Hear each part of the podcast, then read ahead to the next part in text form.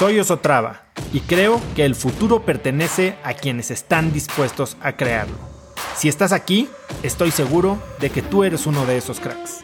Una persona que toma acciones de impacto todos los días, que aprende y prueba cosas nuevas, que ataca sus miedos y sobre todo que vive la vida en sus propios términos. En episodios cortos te presento una serie de preguntas, conversaciones e ideas que te ayudarán a conocer lo que te mueve, ser mejor en lo que haces y vivir una vida más grande.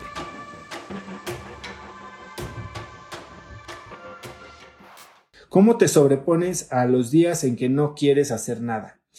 Y eso es bien duro, ¿no? Porque a todos nos da, o sea, nos dan días en los que nos empezamos a nosotros a construir esta nubecita arriba y nos empieza a seguir aparentemente a donde quiera que vayamos. Y, y, a veces un día se convierten en dos, en una semana, un par de semanas y, y se vuelve complicado. Entonces, ¿qué es lo que yo hago cuando me empiezo a sentir así?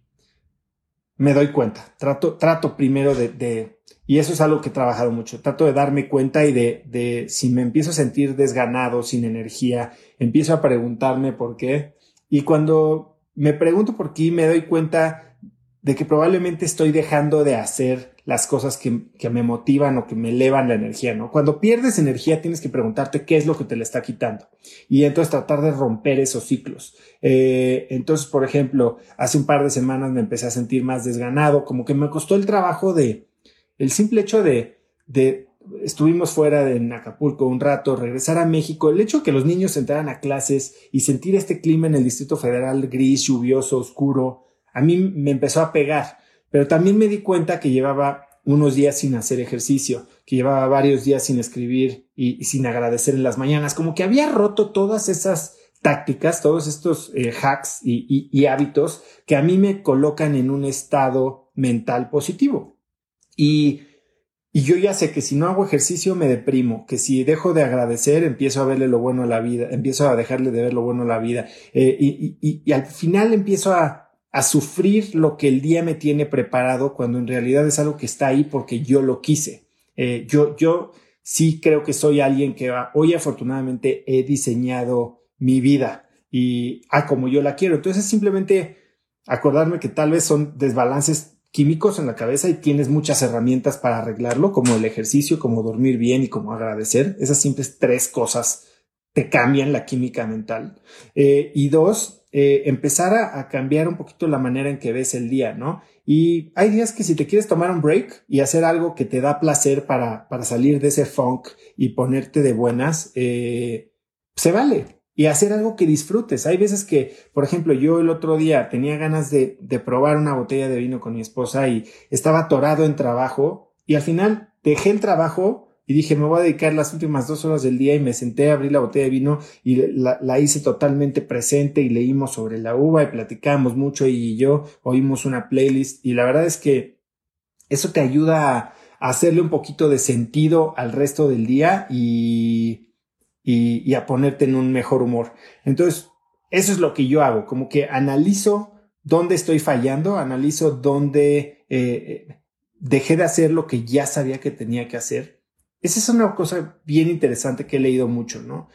Cuando no tenemos éxito, no es porque no sepamos qué hacer, es cuando no hacemos lo que ya sabemos que tenemos que hacer. Ejemplos muy claros, ¿no? Que son con los que vivo. ¿Por qué, ¿Por qué subimos de peso? pues no es porque la luna ni porque Mercurio retrógrado o como se diga, es porque no estás haciendo ejercicio y estás comiendo mal. Ya sabes qué es lo que tienes que hacer y ya sabes que hay cosas muy sencillas que, que podrías implementar, que podrías accionar para, para evitar estas, este mal resultado. El tema es que no lo hacemos. Nos estamos preocupando por los cambios gigantescos que podríamos hacer, por ese gran gimnasio o la, bici de tantos miles de pesos o el club de no sé qué o el suplemento. Cuando sabemos que, que lo fácil, ahí está, el tema es que no lo hacemos.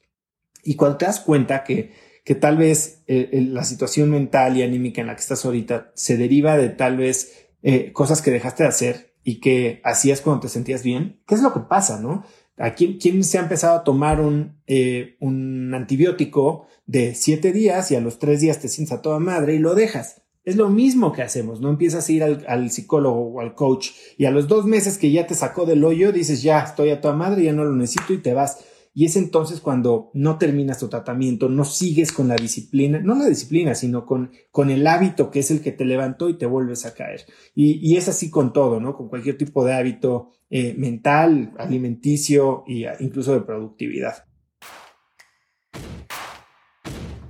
Conecta conmigo en Instagram como arroba osotrava y dime qué te pareció este episodio.